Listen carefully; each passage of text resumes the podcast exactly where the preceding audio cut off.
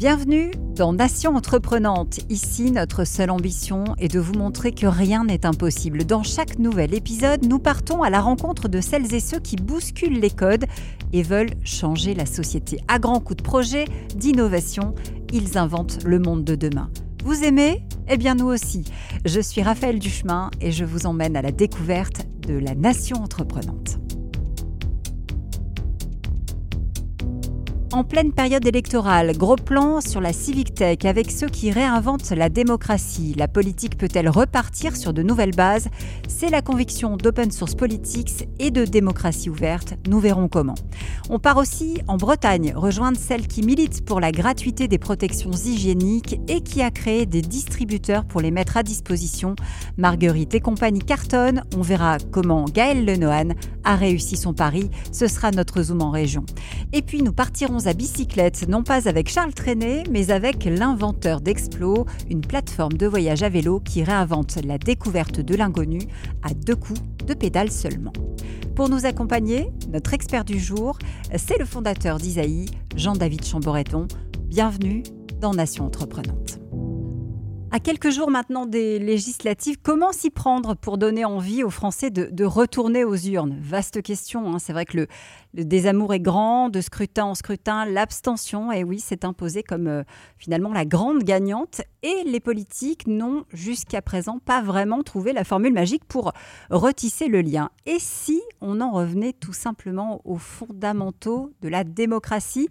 Bonjour Quentin Sauzet. Bonjour. Merci d'être avec nous. Vous êtes le coprésident de Démocratie Ouverte, hein, qui fêtera, je crois, bientôt ses, ses 10 ans d'existence.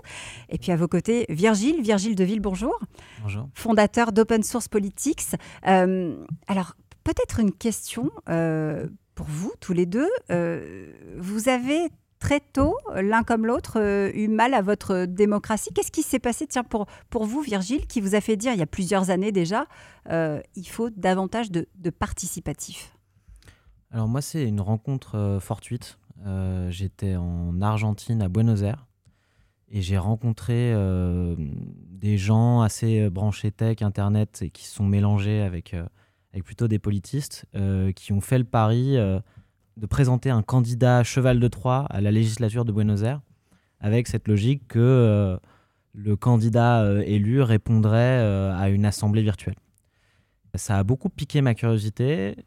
En creusant derrière, j'ai voulu, j'ai voulu m'impliquer justement dans ces thématiques de participation citoyenne sur la base de, cette expérience originale et qui ensuite s'est transformée dans une application plus professionnelle puisque cette demande de faire participer les citoyens à travers des outils numériques pour venir augmenter bah, des choses qui existent déjà depuis finalement assez longtemps, hein, les conseils de quartier, les débats publics, les réunions publiques, avoir en fait euh, des outils euh, innovants, euh, des sites web assez, assez faciles à utiliser pour ça, et une demande croissante de la part des collectivités territoriales, mais pas que d'ailleurs. On travaille, nous, d'ailleurs, avec tous les échelons institutionnels. De votre côté, Quentin, à quel moment est-ce que vous, vous constatez qu'il y a une défiance, que peut-être la blessure est, profonde entre, entre les, Français et, leurs élus? Moi, c'est un, double constat. Il y en a un plus classique. D'abord, c'est que j'ai été assistant parlementaire à l'Assemblée nationale puis au Sénat. Donc j'ai pu voir un peu le fonctionnement des institutions en interne avec ce qu'il a de merveilleux. De la machine. Hein, parce qu'il ne faut pas oublier de dire que les élus sont quand même des héros dans leur très grande majorité. Néanmoins, j'ai vu aussi ce qui ne marchait pas. Et j'ai vu surtout le, le désamour de plus en plus grand et surtout en fait la non-représentativité de plus en plus grande de, des personnes censées représenter l'ensemble de la population. ça c'était pour ma première expérience, on va dire côté France. Et ensuite il s'avère que c'est additionné à ça une expérience cette fois de l'autre côté de la Méditerranée, puisque j'ai été aussi euh, dans un cabinet euh, du Premier ministre du Bénin. Et, euh, on a vécu une élection présidentielle là-bas.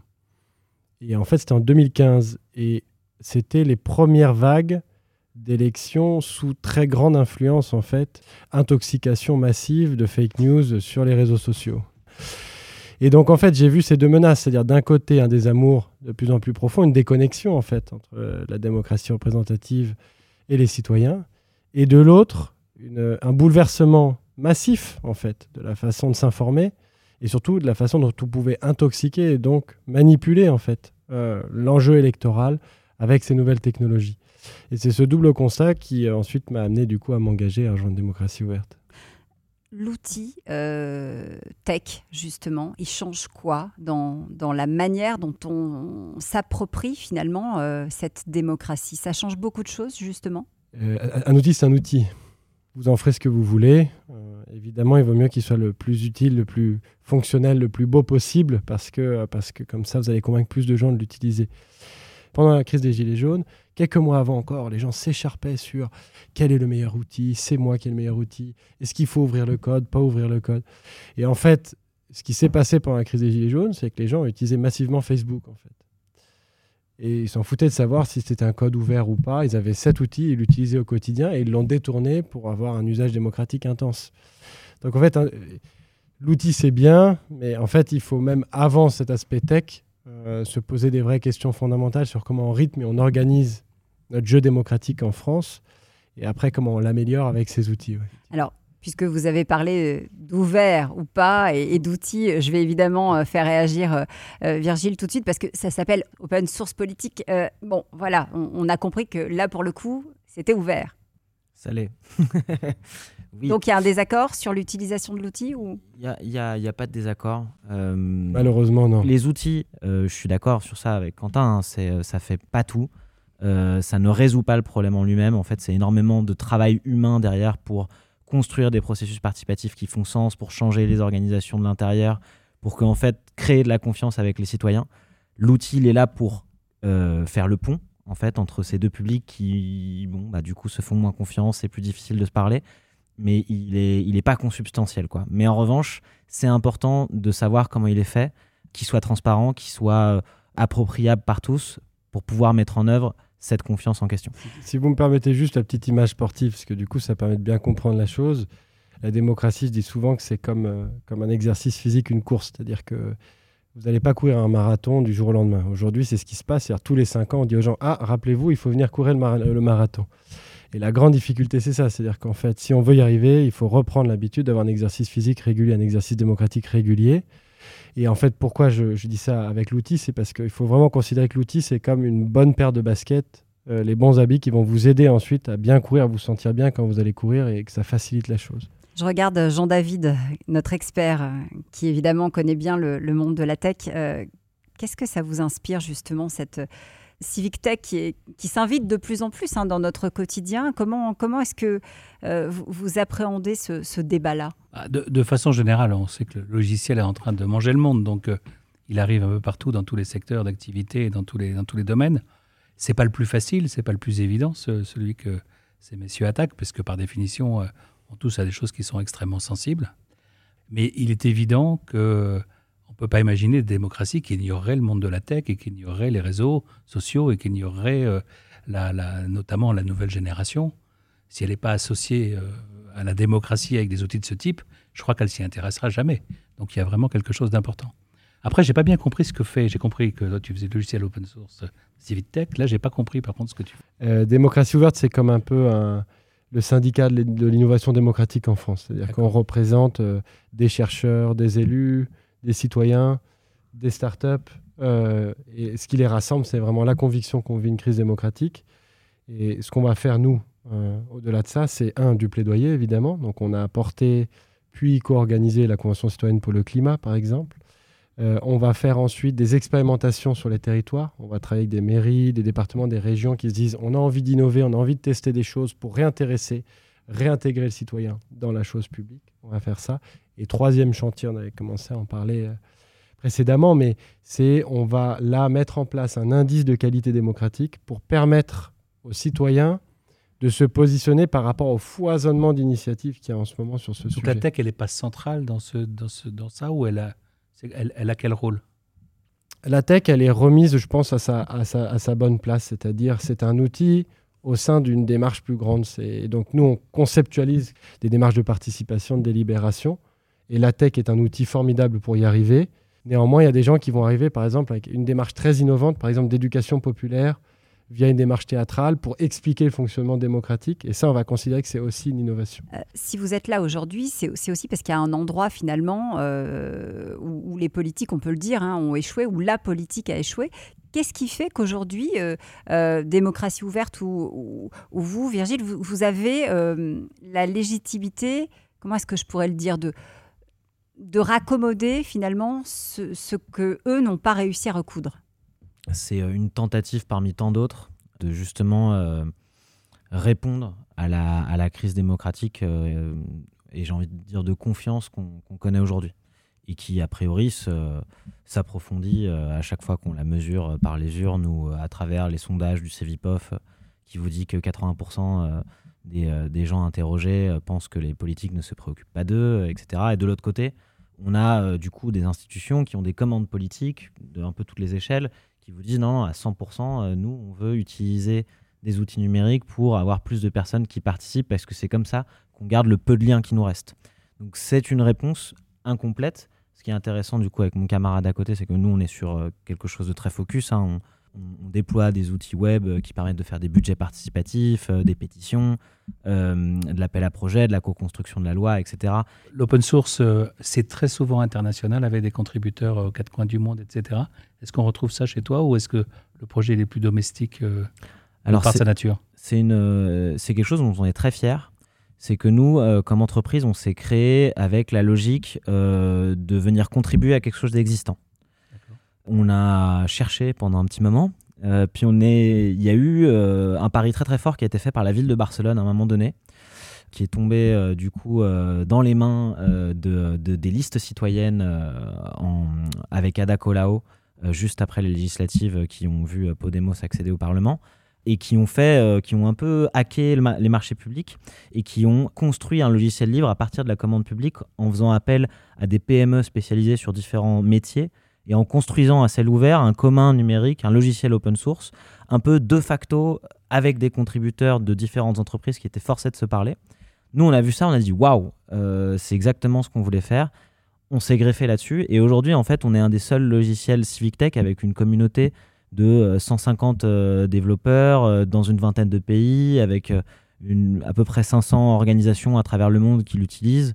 Et du coup, on est vraiment, on construit un peu à l'image de, de, plus gros projets que tout le monde connaît, mais un peu comme Wikimedia avec Wikipédia, un peu comme OpenStreetMap. On est dans cette logique, on veut créer quelque chose de pérenne avec du monde autour, essayer de le gouverner démocratiquement avec les différentes parties prenantes de cette communauté. Quentin, il y a, euh, à la fois un intérêt et une défiance, hein, on l'a dit depuis le début, euh, pour, euh, pour la chose politique. Comment est-ce qu'avec des outils comme hmm. les vôtres, hmm. on arrive justement à, rétablir la, fameuse confiance qui manque? Alors plein de choses. un, il faut avoir la même exigence démocratique avec un outil numérique qu'avec les outils classiques qu'on a utilisés jusqu'à présent. C'est-à-dire que si on met en place ces plateformes, et c'est essentiel, il faut avoir une exigence d'accessibilité qui est aussi grande que euh, vous ne feriez pas, par exemple, euh, un bureau de vote au sixième étage sans ascenseur. Ça doit vraiment être au cœur du développement, c'est comment on fait en sorte de ne pas mettre les gens de côté, parce que sinon on va accentuer en fait l'accaparement par certaines couches sociales de l'outil démocratique. Ça c'est un. Deux, euh, attention à la privatisation de ces outils aussi. C'est pour ça qu'évidemment, nous, on est, on est très en soutien de la démarche euh, avec un code ouvert, etc. Parce que euh, vous accepteriez pas de, faire des bureaux de vote dans un, magasin ou un commerce privé, etc. Il y a une notion de commun aussi qui est essentielle.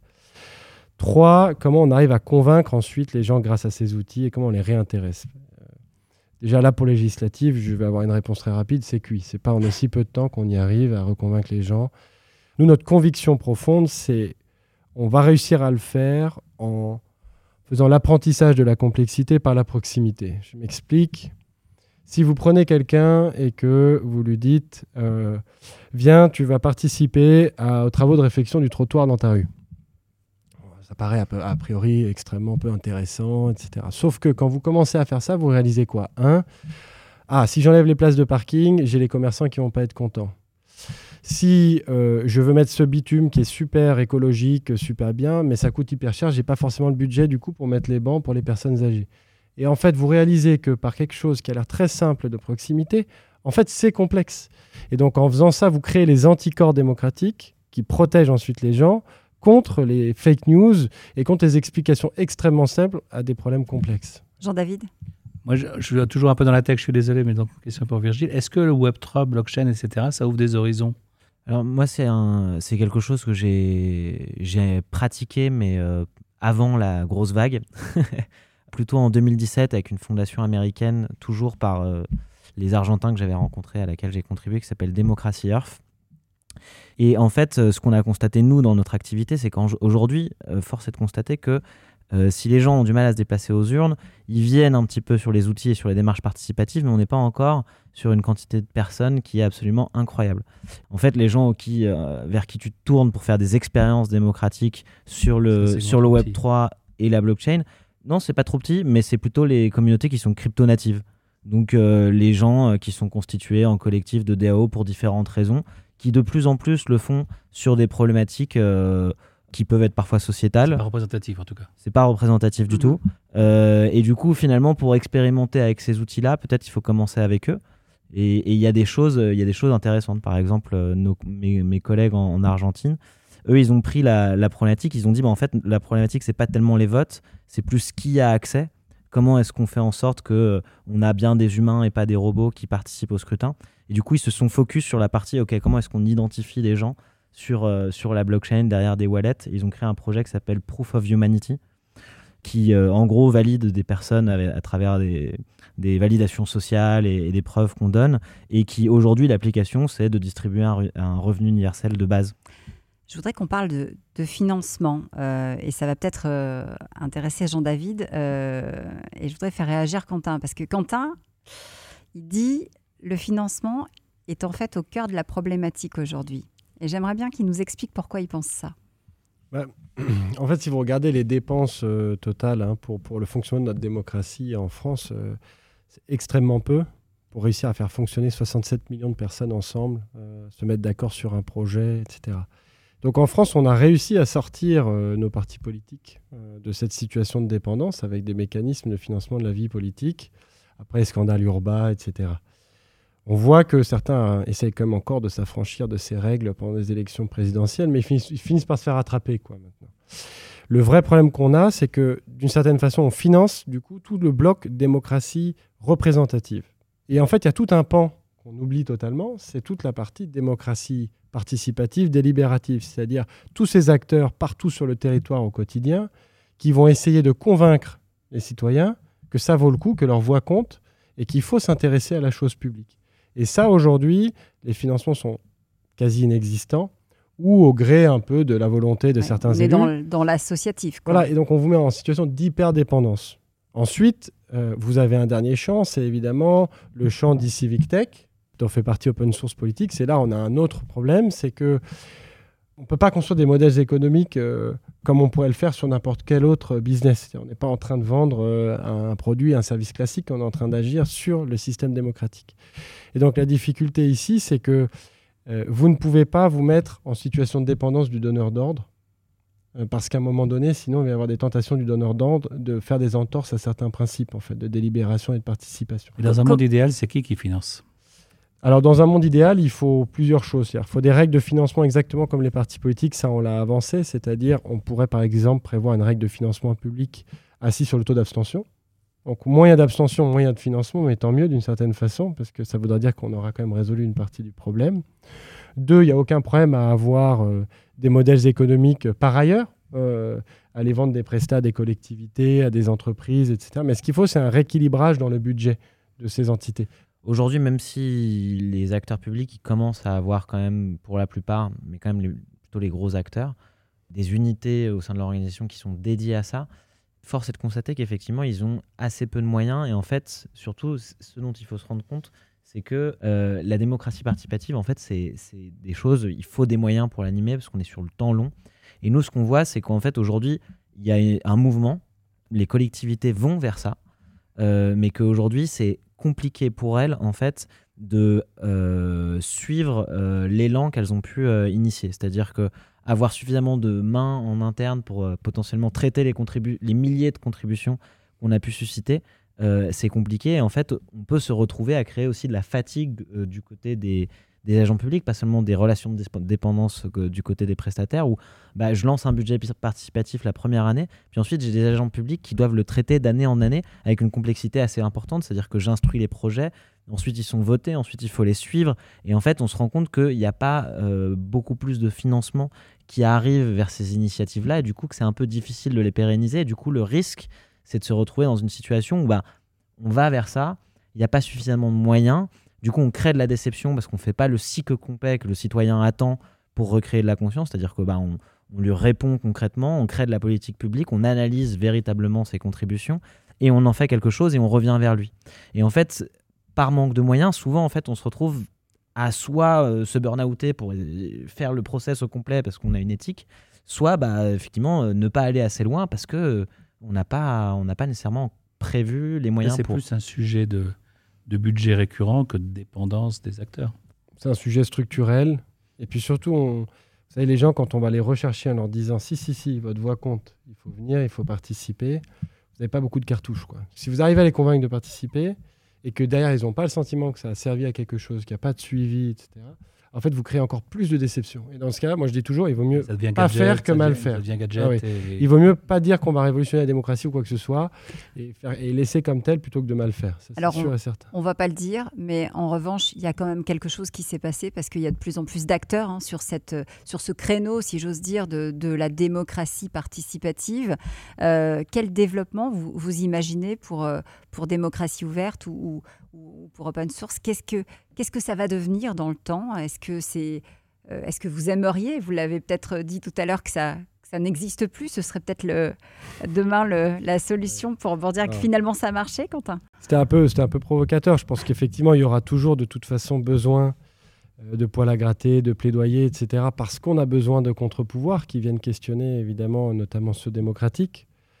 Je pense que pour nous, l'achèvement, c'est vraiment de réussir à mettre en place cet indice de qualité démocratique qui a été pensé comme un commun, qui est co-construit par tous les acteurs de l'écosystème. Il n'appartient pas à démocratie ouverte et que ça serve de référence, un peu comme les standards ESG. Il faut qu'il y ait des références à certains moments. Comme les crédits carbone, il va falloir qu'il y ait des références qui s'imposent pour qu'ensuite les acteurs puissent se positionner par rapport à ça. Parce que là, moi, je vois, enfin, on l'a vu, hein, je veux dire, quand, quand, vous suivez le, le secteur depuis longtemps, d'abord c'était une traversée du désert hallucinante. C'est-à-dire que vous alliez faire le plaidoyer, les gens rigolaient. Vous savez, quand même, là, il y a un petit problème. L'abstention monte, les gens sortent du système. Regardez sociologiquement euh, l'état de vos représentants, etc. Ça, va péter.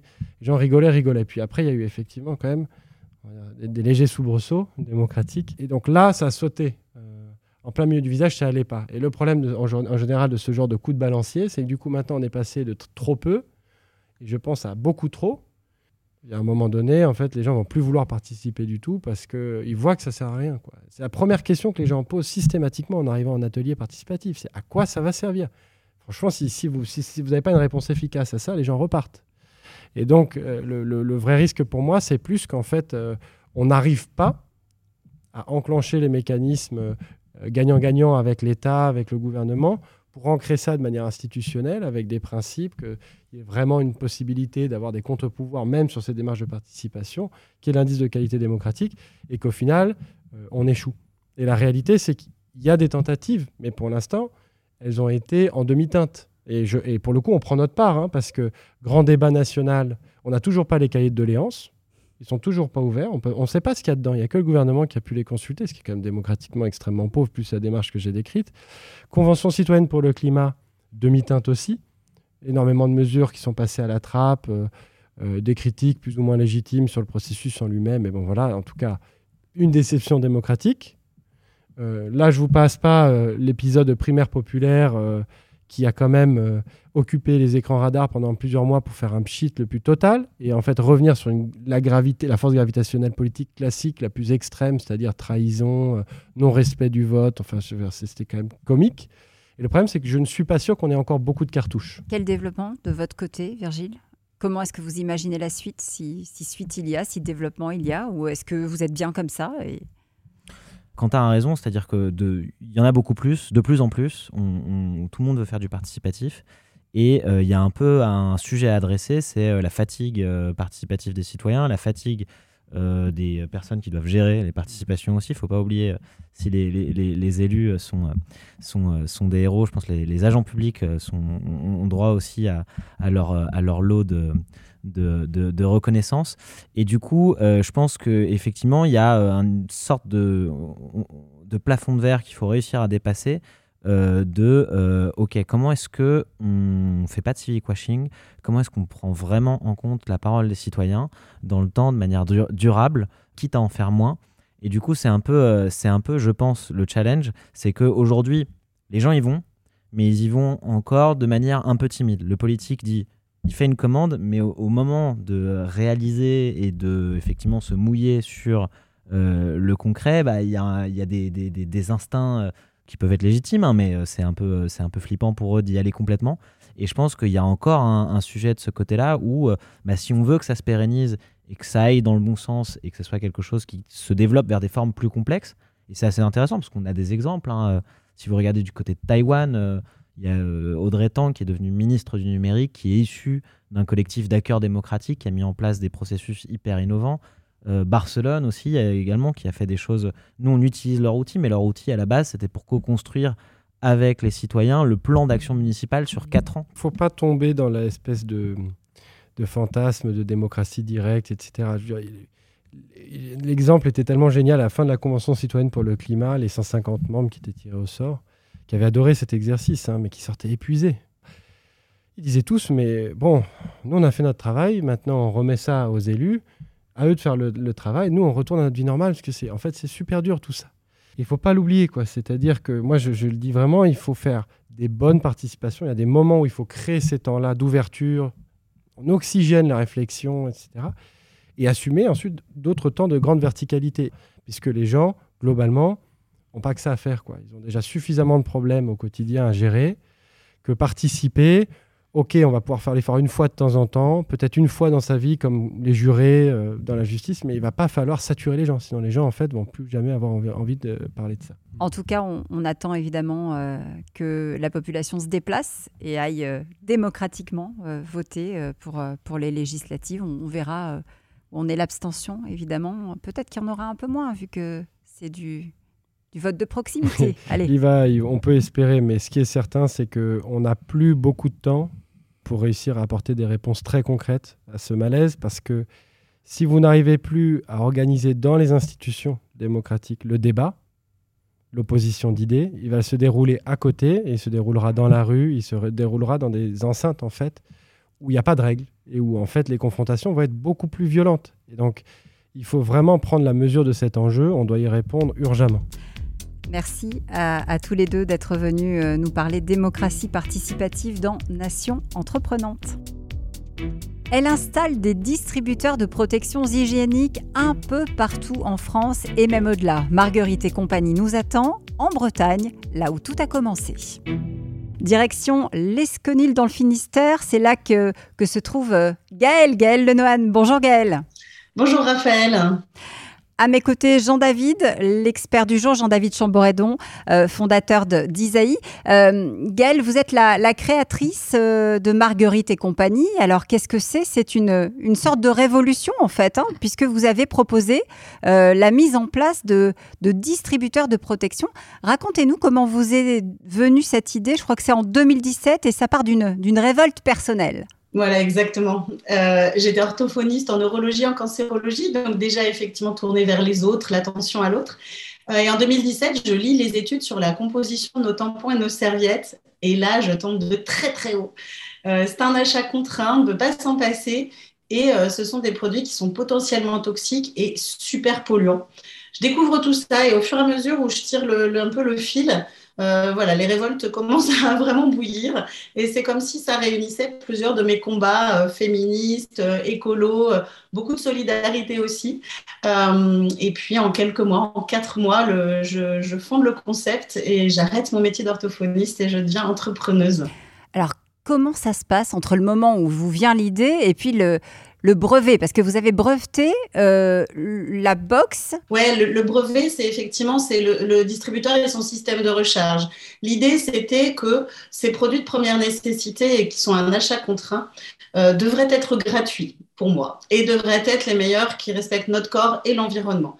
Donc, j'ai trouvé un modèle économique avec le leader mondial, un, accord avec Natraker, une marque euh, qui est distribuée uniquement en biocop. Donc, ça faisait une inégalité de plus difficile d'y avoir accès. Euh, et je voulais que ce soit le plus simple possible puisque nouvel objet dans notre vie de tous les jours. Euh, donc voilà, ce sont des recharges qui se glissent dans ce distributeur ou dans le petit, qui distribue des tampons et des serviettes qui sont 100% bio, 100% biodégradables. Jean-David, vous, vous, connaissiez ce système? Qu'est-ce que, qu'est-ce que ça vous inspire comme ça de, de prime abord? L'innovation, elle est dans la distribution ou elle est dans le, ou la protection elle-même Alors non, elle est plutôt dans la distribution, c'est-à-dire que c'est d'abord une innovation technique parce que c'est un distributeur et son système de recharge. Ça n'existait pas, des recharges sous cette forme-là. On vient d'avoir euh, l'approbation de l'INPI au niveau du brevet, mais c'est surtout une grande innovation sociale puisqu'on est à l'origine de la gratuité en France et qu'actuellement, euh, on, touche un peu plus de 5% des personnes qui ont leurs règles en France grâce à nos distributeurs, soit dans les établissements publics, plutôt ici, et euh, là, plutôt pour les entreprises où on s'installe de plus en plus dans les entreprises aussi. La, vraie question, c'est est-ce que la mise sur le marché de quelque chose qui est finalement payé par un tiers, trouve son modèle économique et sa pérennité? Et là, c'est la question que j'ai pour vous. Est-ce combien ça vous coûte de vendre quelque chose qui finalement est gratuit, quoi, pour simplifier? On arrive à avoir un modèle économique qui est pérenne maintenant, euh, avec, euh, avec plus de 2500 distributeurs installés. On est en France, à l'étranger, on a eu un marché dans tout le canton de Vaud. En fait, l'idée, c'est que j'ai créé un modèle économique un peu particulier aussi, puisque tout est conditionné par des personnes en situation de handicap. Donc, ça nous ouvre aussi des marchés particuliers avec des gens qui ont des, une appétence à cette nouvelle économie euh, très inclusive, très écolo. Depuis le début, je voulais un modèle entièrement vertueux, et là, je me rends compte, au bout de deux ans et demi qu'on diffuse distributeurs que c'est reconnu aussi ce côté d'avoir les meilleurs produits au monde, conditionnés par des personnes en situation de handicap, complètement éco-responsables. Donc c'est un marché qui est tout à fait possible, notamment parce que on réduit les coûts parce que c'est les distributeurs, il y a 300 produits dans un distributeur comme ça, plutôt que d'avoir chacun, chacune, euh, plutôt chacune euh, notre petite boîte de, de 10 à 20 produits. Euh, donc ça fait aussi une économie et au niveau de l'écologie, hein, puisqu'au niveau de l'emballage, c'est vraiment impressionnant aussi. moi j'insiste quand même sur le côté écolo parce que c'est quand même dans les 10 premiers déchets retrouvés en mer une grande partie du sixième continent euh, de plastique, ce sont nos serviettes, nos applicateurs. Une serviette classique peut être composée jusqu'à 90% de plastique. Donc, dans 500 ans, elle est encore là. Comment vous avez impliqué des gens en situation de handicap dans le, dans le modèle? Pas... Quel est leur rôle? Ce sont des ateliers protégés de l'Association des paralysés de France. Donc, j'ai un accord avec l'Association des paralysés de France. Ils reçoivent en vrac les produits de Natracker. On est les seuls au monde à qui Natracker nous envoie en vrac et ils les conditionnent dans nos recharges, puis préparent les commandes et les expédient à nos clients. Qui paye euh, C'est euh, la collectivité, c'est l'entreprise qui décide de, vous commander un distributeur, c'est ça? Et ensuite, euh, Ensuite, c'est en libre service? Voilà, c'est en libre service. Maintenant, ça fait deux ans et demi hein, qu'on les installe, ces distributeurs. Ça revient à peu près pour une collectivité à 1 euro par jeune fille ou femme qui fréquente le lieu par mois. C'est-à-dire qu'un collège de 150 euh, euh, collégiennes, euh, ça lui coûtera 150 euros par mois à peu près. C'est ce qu'on a constaté comme consommation moyenne. Et puis, depuis deux ans et demi, ça grandit parce que vous étiez seul au départ, Gaëlle. le tour de force, c'est que vous arrivez à faire tout ça depuis la Bretagne. Oui, c'était un peu un pari. Et puis depuis le fin fond du Finistère Sud, sur un petit port euh, bigoudin, euh, on a vu sur mer depuis chaque bureau, donc c'est pas mal. Euh, c'était un peu un pari. Mais en fait, en se disant que justement, ces territoires ont besoin de vivre aussi. Si je veux monter une start-up, il ne faut pas que j'aille à Rennes forcément. Et ça marche, puisqu'effectivement, pendant deux ans, j'étais toute seule, mais depuis deux ans, j'ai créé 15 emplois ici à l'Excolil, mais grâce aussi à, au télétravail euh, aussi, euh, on a des salariés à Rennes et à Paris. Il y a combien de distributeurs installés aujourd'hui? Un, peu plus de 2600. Euh, on est dans plus de 800 établissements. Puis l'idée, c'est que génial, des, régions comme la région Bretagne, on a installé dans tous ces lycées. C'était la première collectivité territoriale qui décidait, qui finançait pour tous les lycées. Donc, ça avance. On a de plus en plus voilà, de demandes de départements entiers pour les collèges ou de régions entières pour les lycées. Donc, euh, mon idée première de dire, euh, mais c'est presque du service public ce que je fais, eh bien, euh, on, rejoint vraiment ça. Donc, c'est vraiment chouette. Et le slogan, c'est Changeons les règles. C'est ce que vous faites au, quotidien. Merci beaucoup, Gaël Lenohan, d'avoir été avec nous depuis la Bretagne. À bientôt. Kenavo. Le vélo a le vent en poupe. Et si on vous proposait de voyager à bicyclette? C'est le pari que fait aujourd'hui le créateur d'Explo avec un H. Il existe désormais des itinéraires qui vont du nord au sud de l'Europe pour euh, euh, permettre aux passionnés de vélo de découvrir du pays les deux mains sur le guidon. Pour aller encore plus loin dans l'aventure, eh bien, Explo est né. Bonjour Emmanuel Bro. Bonjour Raphaël. Racontez-moi d'abord peut-être d'où vient la, passion pour le vélo. Euh, je pense pas que j'ai de passion pour le vélo, je pense que j'ai plutôt une passion pour le voyage à vélo. Et en 2018, je suis parti avec un copain faire La Rochelle-Bayonne. Et je me suis dit, c'est quand même marrant, on peut vraiment vivre une aventure, on peut vraiment être dépaysé tout près de chez soi. Et ça m'a pris. En fait, j'étais un peu piqué, donc j'en ai, fait plusieurs autres. J'ai fait Amsterdam-Paris. Là, je reviens de faire Paris-Bordeaux notamment. Et à chaque fois, c'est fascinant de voir à quel point en fait on se dépayse instantanément dès lors qu'on part sur un vélo. À quel moment vous vous dites euh, ce plaisir que j'ai, je vais le partager et je vais même en faire un, un business? Je crois que j'ai d'abord voulu entreprendre et ensuite j'ai lié. Mais je crois que Donc pas la passion du vélo, mais la passion de l'entrepreneuriat. Voilà, c'est ça. Oui, depuis tout petit, euh, j'ai envie. J'avais un copain quand j'avais 7 ans qui achetait des baguettes le dimanche matin et allait les vendre dans les, euh, chez les particuliers. Euh, et je me suis dit, c'est vraiment cool à faire, j'aimerais beaucoup entreprendre, créer, etc. Et, et j'ai cherché toute ma vie euh, une idée, et puis un jour j'en ai eu une, parce que j'ai organisé un voyage. Et je me suis dit, plus jamais. Donc je me suis dit, il y a quelque chose à faire, une espèce d'agence de voyage, mais je, je dirais pas une agence de voyage, parce que vraiment, l'idée, c'est pas de prendre les gens par la main, c'est de leur donner un outil pour que eux le fassent eux-mêmes. Je pense vraiment que l'organisation fait partie du voyage. Et donc j'ai eu cette idée de plateforme d'organisation de voyage, et je l'ai mixé avec euh, ma passion qui est le voyage à vélo. Aujourd'hui, donc, ça démarre. Ça démarre officiellement. Ça fait plus d'un an que je suis à plein temps dessus. Mais euh, j'ai lancé officiellement il y a deux semaines euh, la première version de Explo, qui est donc une plateforme d'organisation de voyage à vélo. Sur Explo avec un H. Avec un H, oui, c'est ça. Euh, pour les curieux, c'est la contraction de hexagone et de exploration. Qu'est-ce que ça vous inspire, Jean-David, cette contraction de hexagone et de exploration Est-ce que c'est une bonne idée d'aller euh, d'aller sur ce terrain-là? La première réflexion, c'est que l'ensemble du monde du voyage est, a basculé sur le online et qu'aujourd'hui, on fabrique ces voyages euh, online d'abord, puis après, on les vit dans, la vie réelle, euh, avec des choses extrêmement sophistiquées. Moi, j'ai été actionnaire d'une boîte qui s'appelle Evaneos, tu dois connaître, qui vend du, voyage sur mesure au, bout du monde, et que ça a rendu ce, ce concept-là accessible à n'importe qui, et pas simplement aux gens aisés qui pouvaient se payer des voyages sur mesure. Euh, donc là, je peux dire que tous ces voyages-là, tout le monde du voyage peut se retrouver en préparation euh, sur le web et ensuite en, exécution dans la vie réelle, ça me parle. Après, sur l'agent de voyage de voyage à vélo, la question que je me pose, c'est évidemment qu'est-ce que je revends? Parce qu'un agent de voyage, normalement, mm. Il revend euh, de l'hébergement, des transports et des événements. Qu'est-ce que toi tu revends et est-ce que c'est bien un agent de voyage que tu es ou tu es autre chose? Moi, je me définis pas du tout comme une agence de voyage. Euh, c'est vraiment un outil de planification de voyage. Donc c'est un site internet sur lequel vous arrivez, vous créez votre itinéraire personnalisé, et ensuite autour de cet itinéraire, vous voyez les hébergements disponibles nuit par nuit, et vous voyez également tout le long de votre itinéraire tous les lieux d'intérêt sympas euh, par lesquels vous allez passer. Et tout ça est collaboratif, donc les gens peuvent rajouter eux-mêmes des points de bivouac qu'ils connaissent ou alors des lieux d'intérêt. donc c'est cette idée vraiment de proposer un outil sur lequel on se fait soi-même son voyage, mais tout est centralisé au même endroit.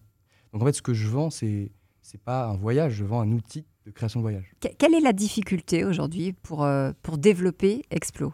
Euh, C'est que je suis seul actuellement. Et il y a eu euh, un bel engouement.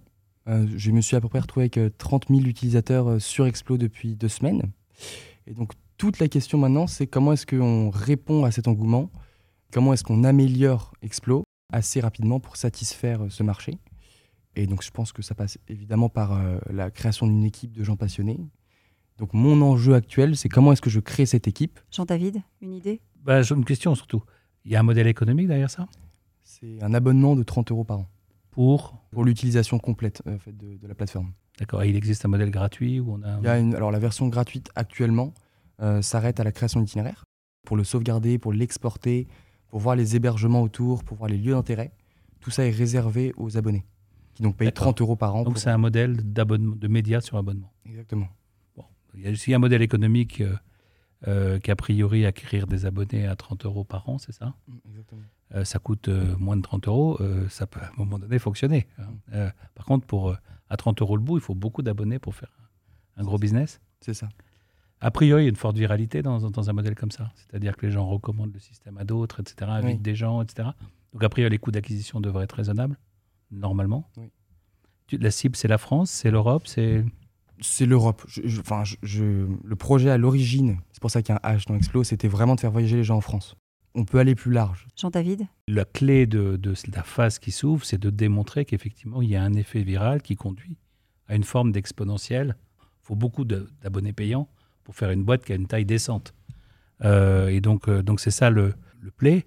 Ça ne veut pas dire une très grosse équipe, mais ça veut dire sans doute que de ne pas tout faire tout seul. Il y a des gens qui doivent s'occuper de la tech, des gens qui doivent s'occuper de, de l'UX, des gens qui doivent s'occuper du, du contenu sur le web pour, pour euh, attirer le, chaland, des gens qui vont s'occuper des mécanismes de viralité et de recrutement. C'est extrêmement important. Si tu démontres qu'en dépensant 10 euros, tu récupères 300 euros d'abonnement, tu es le roi du pétrole et tu, tu crois toujours de l'argent pour faire marcher cette mécanique. Par contre, cette mécanique, il faut la démontrer. Emmanuel, euh, il y avait une question que vous posiez, c'était est-ce qu'à un moment donné, je vais devoir euh, passer par une, par une levée de fonds, par exemple euh, Est-ce que c'est un, un, passage obligé dans, dans un modèle comme le sien? À à, Alors, sauf à se dire que tu as un siècle pour développer le business et que tu laisses la, la voilà, que tu laisses le, le, la viralité lente jouer et tu passes... C'est vrai qu'une levée de fonds peut accélérer les choses, mais pour prendre un exemple, nous, on est actionnaire de gens de confiance. Je ne sais pas si tu connais gens de confiance. Jean de Confiance a démarré à Nantes euh, sans aucun financement et petit à petit, ils ont quitté Nantes, ils ont monté euh, jusqu'à Paris, puis à Paris, il a commencé à avoir des membres, maintenant il y en a toute la France, et ils ont fait une levée de fonds une fois qu'ils avaient parfaitement démontré ce modèle de viralité. Et petit à petit, ils se sont mis à, à, à monétiser l'activité de leurs utilisateurs sur la plateforme. Au départ, ils vivaient de type. Grâce à nous, vous avez vendu votre maison, vous avez loué votre maison de vacances, bah faites-nous un don et vivez de dons. Est-ce que ça peut s'appliquer à une affaire comme la tienne Peut-être? Euh, sinon, le plus classique, c'est de faire un tour de précide. On dit précide maintenant pour dire que c'est très en amont d'un vrai business. Et puis de démontrer euh, les, une mécanique d'acquisition du user qui ensuite peut être accélérée avec du capital et de fonds, des levées de fonds supplémentaires. Euh, maintenant, le plus rapide pour voir si ça marche, c'est évidemment un, un précide de quelques centaines de milliers d'euros et puis, et puis un an de recul pour voir si effectivement la mécanique, elle conduit à une acquisition exponentielle. Parce que la difficulté, c'est ça. D'accord la viralité, elle est déjà là parce qu'il y a des, vidéos postées par, euh, par Emmanuel euh, qui sont très partagées. Après, il faut voir si on, voilà, si, on, si on transforme l'essai, comme on dit. Est-ce que les euh, amis des amis des amis disent parlent à leurs amis? Emmanuel, on se donne rendez-vous ici dans, dans, quelques mois. Merci, d'être venu dans Nation Entreprenante. Nation Entreprenante, c'est sur toutes les plateformes de podcast. Abonnez-vous pour ne manquer aucun épisode.